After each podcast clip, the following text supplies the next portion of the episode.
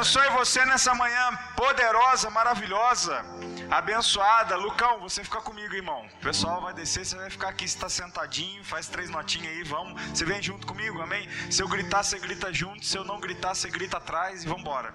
Você dá o glória a Deus aí no fundo, amém? Muito bom. Gente, é ruim demais a gente fazer culto online porque não tem a presença de vocês aqui na igreja. Vocês fazem muita falta e é, é diferente o ambiente quando nós estamos em comunhão aqui, em conjunto. Por isso eu já vou desafiar você. Uma hora isso vai passar e assim que passar não falta nunca mais. Olha que legal. Você vem para cá, a gente faz o culto junto e nós cremos que vamos viver tempos preciosos na presença de Deus. Eu queria nessa manhã junto com você abrir em Salmos capítulo 18, versículo 1. Vou te dar dois segundinhos aí para você abrir. Salmos 18, abre sua Bíblia. Obrigado pela água, cara. Já estou rouco antes de começar a pregar. Olha que beleza. Nós tivemos um culto ontem nos adolescentes aqui, tempo preciosíssimo, foi bom demais, deu muita risada. Ouvimos um pouco da palavra de Deus, depois já emendamos com o link. É, tem sido um tempo muito desafiador para todos nós, porém também nós estamos vendo a mão de Deus em tudo que nós temos feito, né? Deus tem sido muito bom com a gente. Salmos 18, capítulo capítulo 18, versículo 1, eu vou ler do 1 ao 6. E ele fala assim: Eu te amo, Senhor, tu és minha força.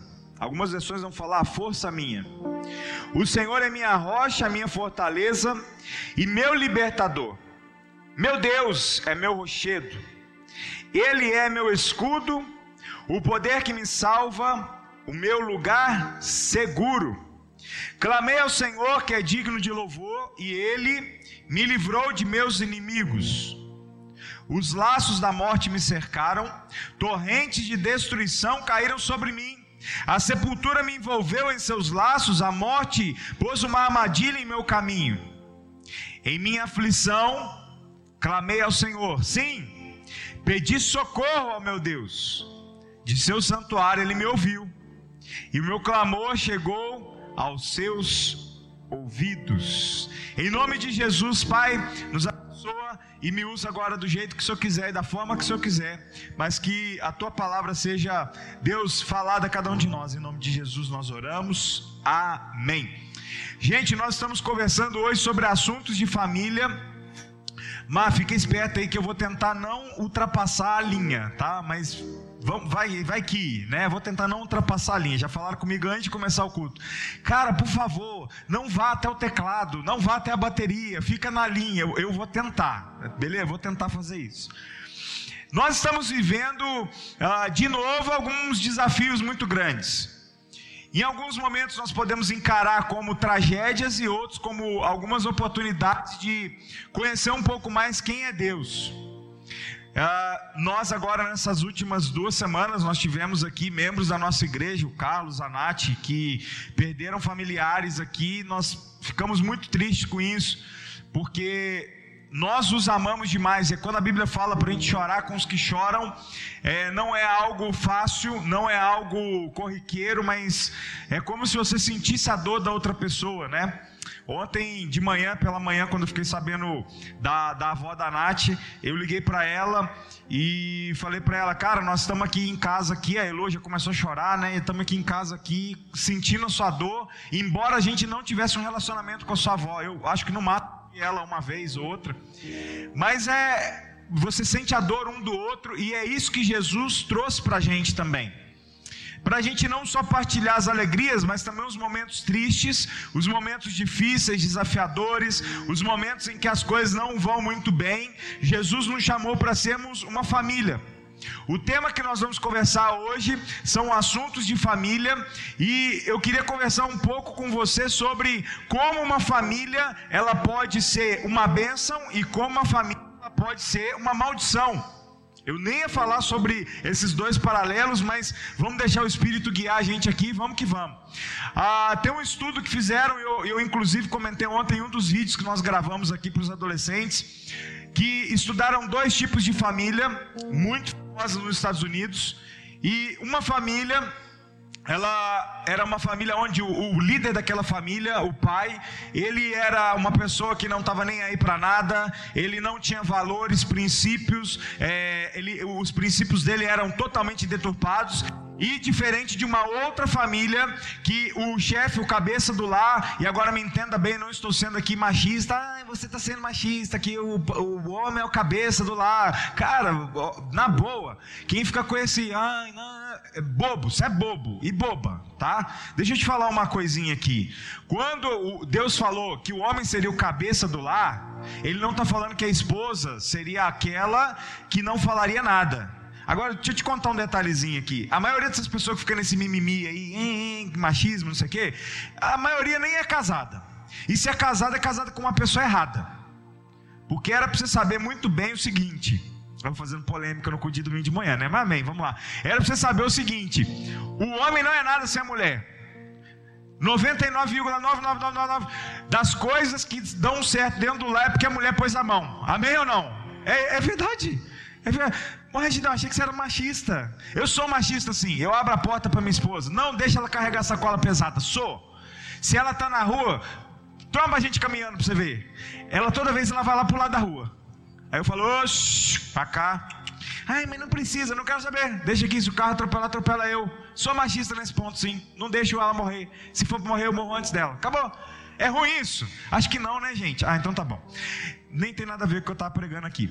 Mas olha só, uma casa edificada sobre a rocha, que é o que nós, nós estamos falando, uma família edificada sobre a rocha, ela é uma família de princípios cristãos. E essas duas famílias que foram estudadas, essa família daqui que não tinha morais, princípios cristãos, nem nada disso, foi uma família que a árvore genealógica dela, quando foi estudada, foram ver, teve vários assassinos nessa família vários presos, vários alcoólatras, várias pessoas que fizeram mal terrível para a sociedade. Aqui. Agora, essa outra família construída sobre a princípios, essa daqui tiveram senadores, deputados, juízes federais, pessoas de bem que fizeram bem para a sociedade. Uma família ela pode ser bênção ou maldição. Tudo depende de como ela está estabelecida. Tem um, um texto no Novo Testamento que fala sobre a casa na areia, a casa na rocha. Uma casa foi construída sobre areia, vieram os rios, vieram os ventos, derrubaram aquela casa e foi grande a sua queda. E em contrapartida, ali é falado sobre a casa que ela é firmada sobre a rocha, vieram os mesmos rios, vieram os ventos, as tempestades e ela permaneceu firme, inabalável, porque ela estava firmada sobre a rocha. A rocha que nós estamos falando aqui nessa manhã é Jesus. A partir do momento que eu e você, como família, nós colocamos Jesus como a base de todas as coisas, o sucesso é garantido, porque a vitória é certa no nome de Jesus. As pessoas pensam e aí se equivocam, acham que servir a Jesus é algo místico. E aí eu queria agora te desesperar, não tem nada de místico. Nada. Gideão, mas não tem poder, tem poder, mas não é um misticismo aonde você fala, eu sirvo a Jesus e tudo vai dar certo. Você pode ver algumas casas que você entra na casa e está lá, Salmos 91. Está aberto lá o Salmos 91. Outras, você chega lá, o Salmo 23 está estralando lá, está aqui na estante. Está lá o Salmo 20, o Senhor é o meu pastor e nada me faltará. Aí você vê aquela casa, quantas vezes ela foi pastoreada pelo pastor que é Jesus? Nenhuma. Só tem guerra, traição, mentira, é, fofoca, um falando mal do outro, um tentando destruir o outro dentro da própria casa. Por quê? Porque essa casa está sendo construída sobre areia. O que é falado nesse texto do Novo Testamento sobre essa casa na, na areia, a casa na rocha, é exatamente isso, porque a areia ela não tem solidez para você construir algo firme. E aí, o que é falado ali, que é o seguinte: muitas vezes a casa se diz cristã, ela se diz uma casa que busca a Deus, uma família que busca a Deus, mas dentro, no lá, na base dela, é areia.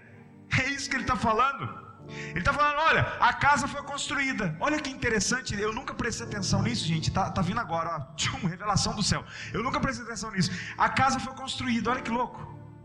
A casa foi construída. O, o detalhe não é a casa em si, a casa está lá, está construída. Ou seja, a religiosidade pode ter sido construída. Nós somos cristãos, nós servimos a Deus, não importa a minha religião. Eu sou católico, eu sou evangélico, eu sou cristão. Ah, tá. Mas a base que é onde ninguém vê. Uma foi sobre a rocha outra sobre a areia. E aí a queda foi grande.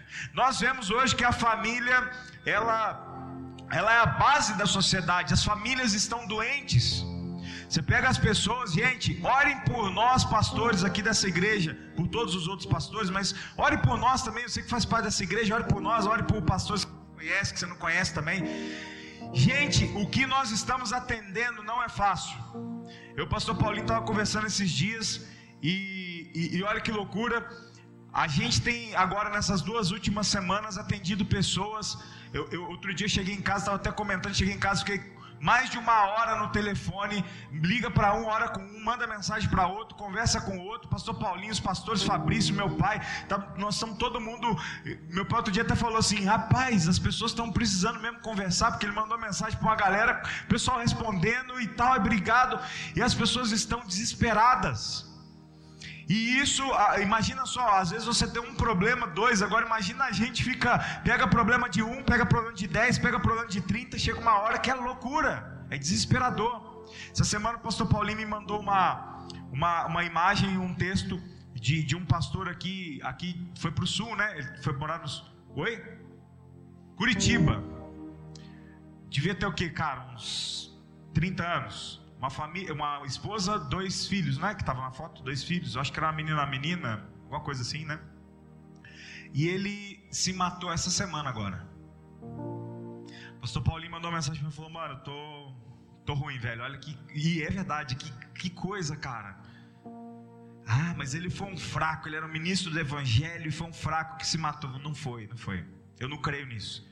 Eu creio que para a pessoa chegar nesse ponto com uma família linda, que era a família dele, ele devia ter um ministério lindo, porém, muitos problemas.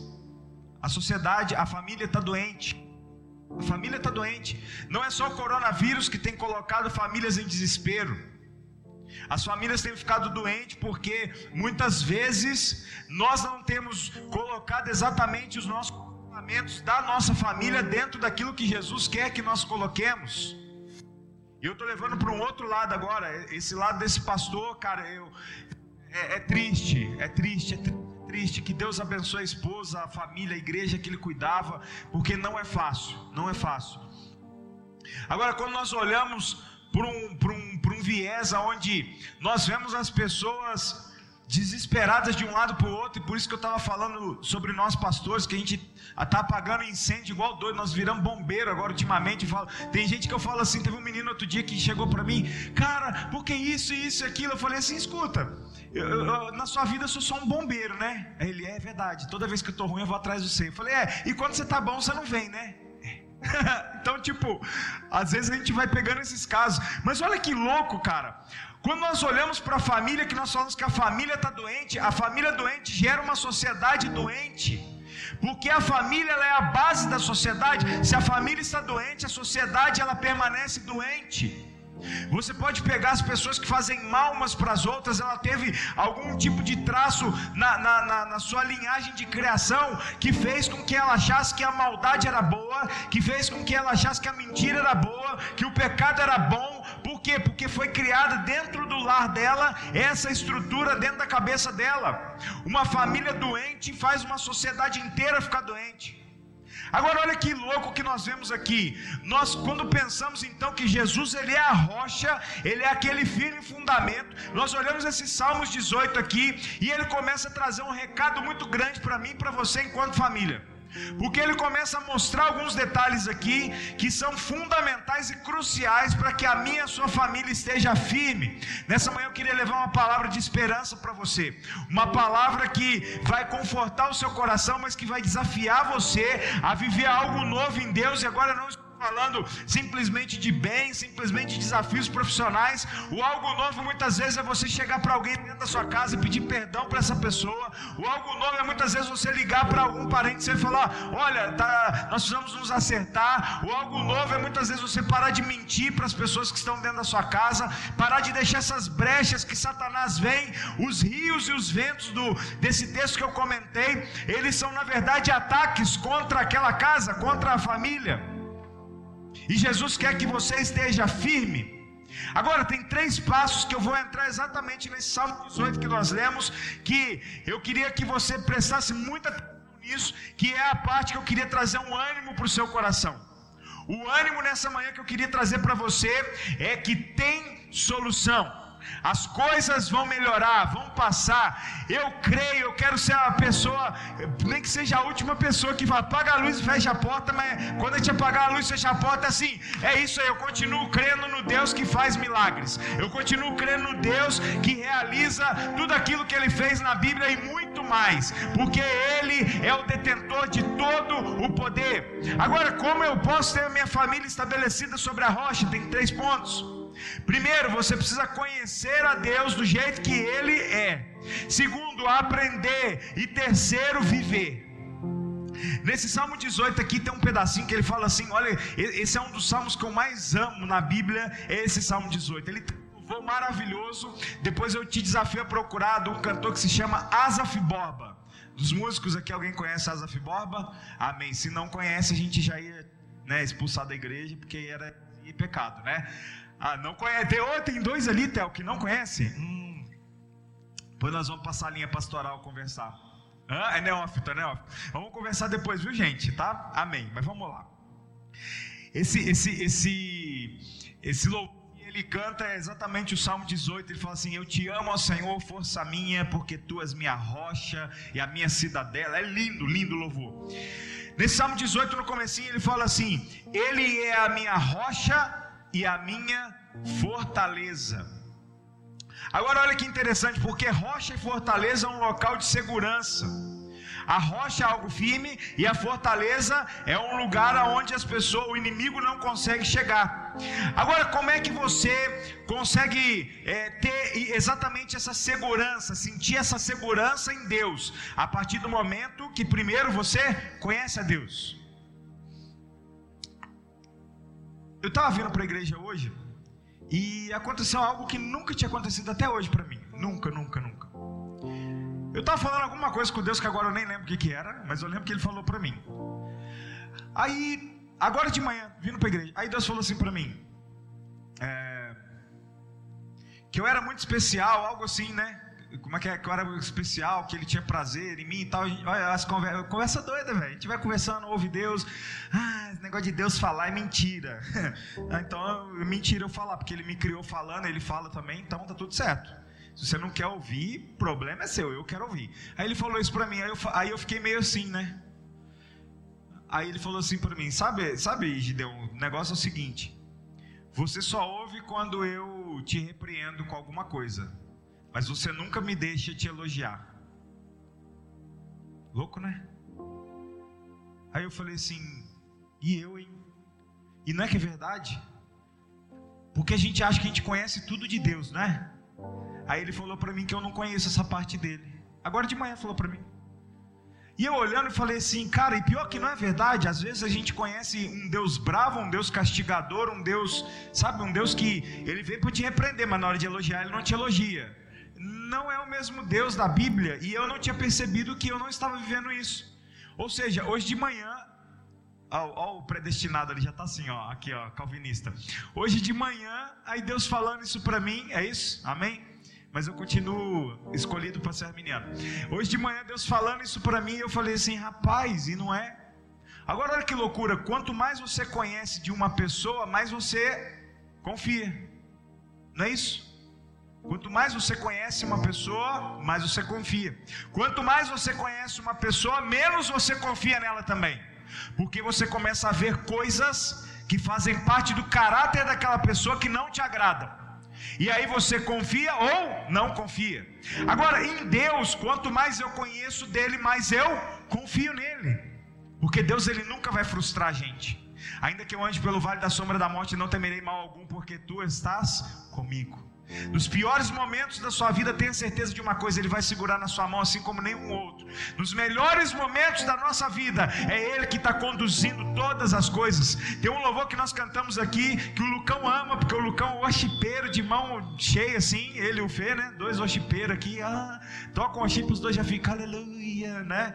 Ele fala: a tempestade é você, já vai para isso. A tempestade é você, o vento forte é você, é tudo sobre você.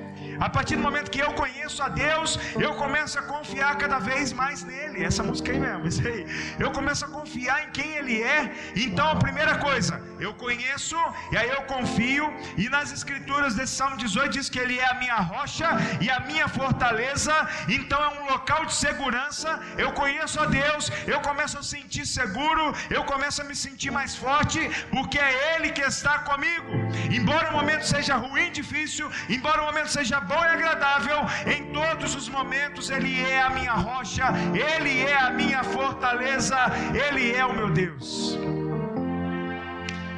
Agora eu preciso aprender, é o segundo passo. Ele fala assim: Ele é o meu escudo. No versículo 2, no finalzinho, fala: Ele é o meu escudo. É interessante que o escudo, se você pegar os filmes de guerra, que é a maior menção que você pode ver sobre a utilização do escudo, eu não tenho nada para usar de escudo aqui agora, você vai mostrar, mas beleza. O escudo, ele tem um jeito certo de você usar, você precisa aprender a usar o escudo. Você coloca a mão por dentro, e o escudo não vai ser útil se você fizer isso aqui com ele na hora da batalha. Se você proteger a região das suas pernas o escudo não vai ser útil se eu coloco somente aqui e se ele for um escudo um pouco mais para baixo e ele proteger até essa parte do meu corpo. O escudo só será útil quando eu o colocar exatamente na posição certa, que ele vai defender a minha cabeça e os meus órgãos mais vitais aqui. Agora, no meio de uma batalha, uma pessoa que ela aprendeu a usar o escudo, ela não vai usar somente na cabeça e nos órgãos vitais, porque depende de onde está vindo uma flecha ou uma lança. Então, uma hora, como ele aprendeu a usar o escudo, ele vai descer, ele vai colocar no meio, ele vai proteger a cabeça. Uma hora ele protege a retaguarda, outra hora o escudo serve para o lado, por quê? Porque ele aprendeu a usar o escudo. Agora o salmista está falando assim: Ele é o meu escudo. A gente começa então a aprender a usar Ele, e aí quando nós conhecemos a Deus, nós aprendemos que Ele serve para ser o nosso escudo, porque as flechas vão vir, as decepções vão vir. As tristezas vão vir, os desafios vão vir, a gente precisa de um escudo. Nós precisamos de alguém que entre na nossa frente como uma muralha e esses salmos que Davi fala, ele fala assim: Deus, o Senhor é meu escudo. Agora, por que, que ele falou que Deus é escudo? Porque ele conheceu a Deus. É um processo. Ele conheceu a quem era a rocha, agora ele sabe que essa rocha que é Jesus, ele é o escudo, ele é o escudo da sua família, ele é o escudo de todas as coisas, é ele quem protege. Agora, olha a terceira coisa que eu queria falar com você agora, que é viver. No versículo de número 6, ele fala assim: Em minha aflição eu clamei ao Senhor. Agora muda. Você nunca vai clamar a alguém que você não conhece. Se você não conhecesse a Deus, você nunca faria uma oração para Ele, não uma oração profunda, me entenda bem. Porque eu já vi pessoas que não conhecem a Deus clamar a Deus na hora do desespero sem conhecê-lo e Deus livrar. Eu já contei aqui algumas vezes enquanto eu estava, eu era criança, adolescente ali, 11, 8, 9, 10, 11 anos por aí. E, e eu não dei trabalho nenhum para minha mãe. Eu era um santo, aleluia. Até a hora que eu pegava a bicicleta. E um dia desses a gente pegou a bicicleta, um menino veio na garupa comigo, eu estou repetindo a história. A gente desceu o morro sem freio. E enquanto a gente descia o morro, eu falei para ele: Vamos pular da bicicleta. Ele falou: Não, a gente vai machucar. E a bicicleta descendo, descendo. Aí eu comecei: o sangue de Jesus tem poder, o sangue de Jesus tem poder. Ai, ai, ai, ai, ai, ai. E aí na garupa o menino começou: o sangue de Jesus tem poder, o sangue de Jesus tem poder. Cara, na hora não passou nenhum carro, nós batemos a bicicleta, ele abriu a cabeça, tomou vinte e tantos pontos. Eu fiquei igual uma múmia. Mas naquele dia Deus livrou a gente, porque não passou um carro na avenida que nós cruzamos para bater no portão da, da casa da mulher. Até quem não conhece a Deus, até pode clamar a Deus. Agora, quando o salmista está falando assim, na minha aflição eu clamei ao Senhor, ele não clamou a alguém que ele não conhecia e ele não clamou a alguém que ele não tinha intimidade, ele clamou para alguém que poderia resolver todos os problemas dele, porque Deus é a rocha dele. Então eu preciso aprender, eu preciso conhecer, aprender, eu preciso viver. E é exatamente isso que Jesus está convidando eu e você. Eu preciso saber quanto tempo eu tenho só. Quanto tempo eu tenho? Só para poder entrar na terceira parte. Mas tá uma hora, brincadeira. O pessoal já falou aqui que é menos, gente. Fica tranquilo. Agora, eu preciso entender o seguinte: a minha família precisa viver algo diferente. As nossas famílias precisam viver algo diferente. Nós precisamos conhecer cada vez mais a Deus. Nós precisamos confiar cada vez mais em Deus, aprender a confiar e viver a Deus. No começo da mensagem eu falei sobre algumas casas que o Salmo 23, o Salmo 91 e por aí, ele está escancarado, mas a casa não faz uso de Deus dentro da casa.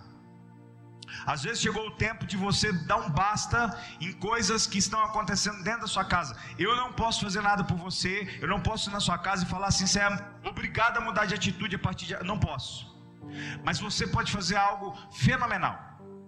Deus ele deu um poder para você, para você ter autoridade sobre a sua casa. A partir do momento que você entende a autoridade que você tem dentro da sua casa, você tem que entender que as mentiras que muitas vezes você tem contado, elas trazem um prejuízo gigante para sua casa. Sabe aquela meia verdade? Eu conheço algumas pessoas de meia verdade, sabe? É uma mentirinha aqui de boa, tranquilinha. Mas aquela meia verdade, ela traz um prejuízo gigante. Gente, se a gente tivesse noção do mundo espiritual, se a gente pudesse ver os anjos lutando, os demônios vindo contra a gente, se, se a gente pudesse olhos abertos, a gente nunca ia dar as brechas que nós damos de vez em quando dentro das nossas casas. Porque o diabo, a Bíblia fala que ele quer destruir a família, porque ele sabe que uma família destruída gera uma sociedade destruída, uma igreja destruída, uma família quebrada. Ele, ele sabe que ele tem mais acesso nas pessoas. Quantos filhos foram para as drogas? Por quê? Porque a família, o, laço não tinha laço entre pai, filho e esposa, e aí as coisas foram se distanciando, quebrando, até o ponto em que a pessoa foi para as drogas. Por quê? Porque estava vivendo, às vezes, um evangelho só de aparência. O que Jesus está convidando eu e você hoje aqui, para nós colocarmos dentro da nossa casa, é mais raiz nele, é mais base nele. Eu falei de mentira, mas tem várias coisas. Brigas, gente do céu. As brigas, elas destroem o lar, a casa, a família. A desconfiança, o medo o medo destrói a família. O medo destrói os seus sonhos, os seus planos. Eu estava conversando com a Elo esses dias, a gente, é, agora, dois dias atrás, a gente falando sobre tudo isso que está acontecendo, o medo que isso causa. E eu falei assim, Elo, eu tenho feito uma oração. Eu tenho feito uma oração assim, Deus, me tira o medo. Aí me tira o medo. Eu não estou falando para Deus me tirar o medo de passar um álcool em gel e muito menos o medo de, de não usar máscara, não é isso. Me tira o medo para eu não ficar em pânico.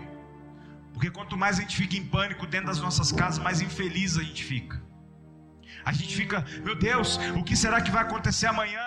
E será que, será que eu vou pegar um covid e vou morrer? Será que o meu familiar vai morrer? Meu Deus do céu, gente, tem mais de um ano que nós estamos vendo a sociedade inteira brigando com isso dia após dia. O medo, o medo está dominando os corações de um jeito. E eu tenho orado, Deus, me tira o medo. Me tira o medo. Porque a partir do momento que nós não temos medo, e me entenda bem, o medo que eu estou falando é aquele pavor. É claro que nós precisamos, enquanto humanos, ter algum tipo de medo. Eu estou falando daquele pavor destrutivo que faz a gente parar. Eu não quero ficar parado, eu quero andar, eu quero locomover, porque eu sei que minha família precisa locomover, eu sei que eu preciso me locomover. Dentro dos nossos lares, a gente precisa se locomover. Por quê? Porque Deus ele não é um Deus do medo, pelo contrário. Deus da minha salvação, meu escudo, a minha rocha. Nessa manhã, se você está desesperado dentro da sua casa, sem, sem saber o que, que você vai fazer profissionalmente, o que vai ser na segunda-feira, o que vai ser dentro da sua casa, está na hora de você dar um basta em tudo isso, falar assim: não, aqui não, dentro da minha casa as coisas vão mudar a partir de agora, o medo vai ter que ir embora, Satanás não pode ter poder dentro do meu lar, as drogas vão embora, meu filho vai parar de usar isso daí, a minha esposa vai ser uma pessoa de Deus, o meu marido vai ser uma pessoa de Deus, porque você pode se colocar agora em frente de batalha. Quando Davi chegou para Golias, ele olhou e disse: acha que ele estava confiando na força dele? Você acha que Davi estava confiando na funda que ele tinha, na estatura baixa que ele tinha perto de um gigante, ou na sabedoria de guerra que ele não tinha? Ele tinha lutado contra um leão, contra um urso, mas contra homens em uma frente de batalha. A Bíblia não tinha relacionado o nome dele até então de lutador dentro de guerras. O que Davi confiou na hora que ele chegou é exatamente nesse Salmo 18: O Senhor é o meu rochedo, o Senhor é a minha fortaleza. Eu ponho todas as minhas expectativas em Deus e por isso eu vou olhar reto e vou para cima. O mundo inteiro está falando para a gente ficar com medo que o mundo vai acabar e que já era, e meu Deus, vai vir. Gente do céu, chegou a vacina, a galera agora já está falando, não, vai ter um outro muito pior que é isso. É medo. Até quando eu e você nós vamos ficar com medo? Até quando nós não vamos confiar naquilo que Deus colocou aqui, que Ele cuida, Ele vigia as nossas vidas? Está na hora da gente aprender a conhecer quem é esse Jesus e viver cada vez mais perto dele, colocar as nossas casas mais perto de Jesus, reconciliar com pessoas, porque Jesus quer que nós nos reconciliemos, andar com as pessoas mais, mais próximo de Jesus, colocar nossa casa em oração, e é exatamente isso que Jesus está querendo nessa manhã da gente. Ele está falando assim: olha, eu sou o Todo-Poderoso, eu posso mudar toda essa situação. Eu tenho poder, se aproxima de mim. E é exatamente o que os Salmos fala. Quando Davi vai falando assim: Olha, eu confio em Deus como meu escudo, quer dizer que nada pode me abalar, porque eu vou estar nele, ainda que as notícias sejam ruins, que tudo esteja desabando, ainda que o mundo esteja de mal a pior, nós confiaremos no Senhor. Eu sei que o medo pode estar fazendo parte aí da, do seu dia a dia, da sua rotina. Eu sei que as brigas dentro da sua casa também podem estar fazendo parte da rotina. A desconfiança, a inveja, a traição pode estar fazendo parte da rotina da sua casa. Nessa manhã, Deus está convidando você a dar um basta em tudo isso, a colocar Deus exatamente na frente de todas as coisas, não atrás. Não esconder atrás de uma Bíblia aberta e botar a casa inteira para conhecer e confiar nesse Deus que é essa rocha. O que Jesus quer de mim e de você é que nós nos aproximamos, aproximemos cada vez mais dele e cada vez mais ente possamos entender que ele continua nos amando. Ele quer ver a sua família dar certo, ele quer ver os seus negócios darem certo, ele quer ver saúde dentro da sua casa. Ele quer tudo isso, ele tem coisas maravilhosas para mim e para você. Nessa manhã nós precisamos aprender então que Ele é a rocha, a nossa força, e a nossa casa tem que estar exatamente nessa rocha. Como é que eu faço? Jesus deixou uma série de cartilhas. Primeira coisa que eu te desafio: vai ler o Novo Testamento, vai ver o que Jesus fala, vai ver o que Jesus pensa sobre a família, vai ver o que Jesus pensa sobre as coisas que nós fazemos muitas vezes. Se põe a sua família para conhecer a Deus. Não deixe a sua família conhecendo o que a televisão fala, a mídia fala, o que o vizinho fala. Põe a sua família para conhecer a Deus. Terceiro, viva dentro da sua família, viva com Jesus dentro dela.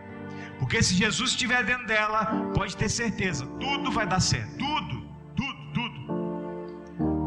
Os momentos difíceis ele vai, ele vai estar com você. Os momentos confusos, Ele vai trazer luz para todas as coisas. Os momentos desafiadores, Ele vai te dar o melhor caminho, a melhor estratégia. Agora, coloque toda a sua família em segurança na rocha. Quando o salmista fala aqui que ele é o meu refúgio, ele está falando assim: escuta, vai ter dia, vão ter dias em que eu não terei forças, eu não conseguirei, mas eu vou dar um passo para trás, vou me esconder dentro da rocha, que é Jesus, e vou esperar tudo passar, porque essa rocha vai me proteger. coloque a sua família dentro da rocha. Quer dar certo sua casa? Coloque ela dentro da rocha em oração. Você quer que o seu casamento seja restaurado? Coloque ele dentro da rocha. Coloque ele em expectativa alinhado com Jesus. Coloque Jesus no meio das coisas, gente. Muitas vezes nós colocamos o nosso braço, esquecemos de colocar Jesus no meio das coisas. E eu queria fazer uma oração com você nessa manhã. Eu queria te desafiar aqui nessa manhã, fazer um desafio com você. Quando o povo sai do Egito, tem uma, uma passagem muito interessante. Que existiam vários povos que estavam junto com os hebreus. E Josué vem para eles e fala assim: Olha, eu não sei vocês. Eu não sei o que vocês vão fazer, se vocês vão continuar caminhando com a gente, se vocês vão entrar na terra prometida. Eu não sei se vocês vão continuar olhando para o alto. Eu não sei se vocês vão continuar dependendo de Deus ou não. Eu não sei. Eu só sei de uma coisa. E eu queria deixar bem claro. E aí ele vai lá e fala assim: Eu e minha casa serviremos a Deus. Eu queria te desafiar nessa manhã, antes da gente encerrar essa parte aqui. Eu queria que você declarasse sobre a sua casa. Nós vamos orar aqui agora. Eu queria que você declarasse sobre a sua casa. Eu e minha casa serviremos a Deus. Eu queria que você, a partir de agora, coloque Jesus no meio de tudo isso. Para de brigar com a sua esposa, coloca Jesus no meio da situação. Esposa, para de brigar com os filhos e com o marido ao mesmo tempo. Coloca Jesus nessa situação. Senta, gente, conversa sobre o que está aqui. Coloca Jesus no meio da sua família. Ele é a nossa rocha. Feche seus olhos nessa hora. Aí você na sua casa. Levanta sua mão comigo aí na sua casa. É um momento profético que eu quero fazer com você. É um momento profético. Levanta sua mão aí agora.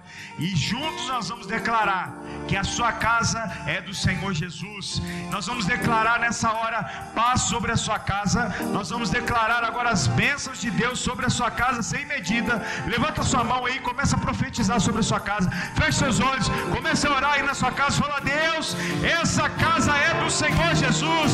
O Senhor é a minha rocha, a minha fortaleza meu refúgio, em quem confio, em quem me refugio. O Senhor entra no meu casamento nessa hora.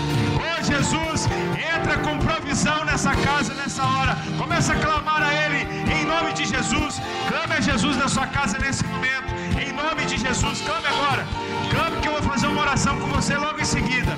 Comece a orar na sua então casa nessa hora. O medo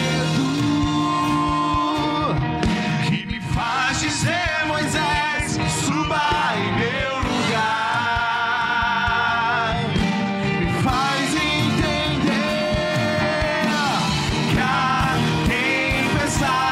você.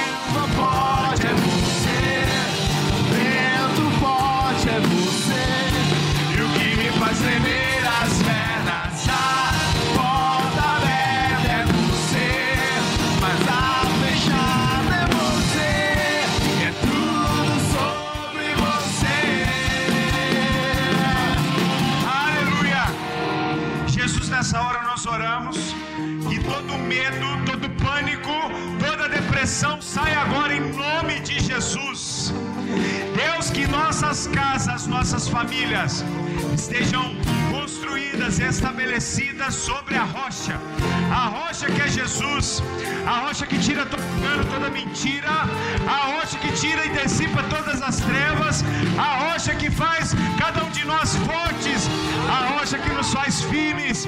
Em nome de Jesus que eu oro por essa casa, que agora, a partir de agora, o Senhor entre, tira toda confusão, todo emaranhado que Satanás colocou nessa essa casa.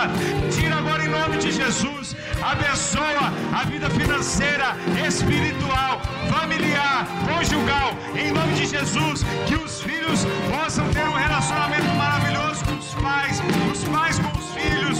Nós oramos aqui que nessa hora as nossas casas possam estar estabelecidas sobre a rocha que é o Senhor Jesus, o meu Deus, o meu rochedo, que a força da minha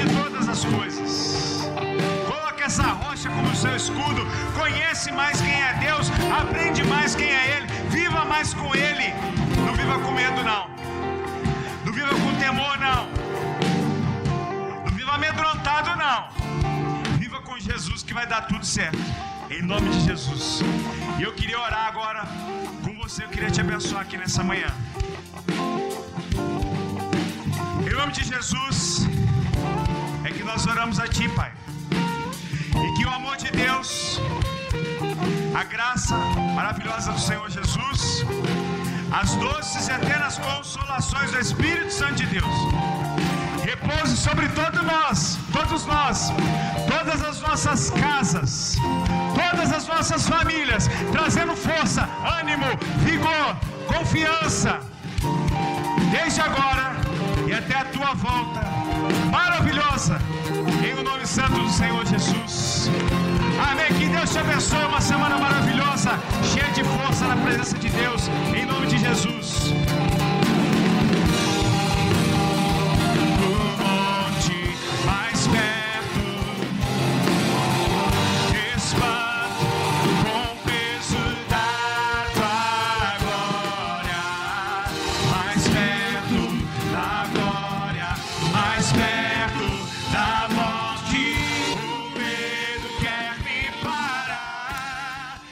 Conteúdo desse podcast foi retirado das lives do canal Casa Aviva Online. Inscreva-se no YouTube.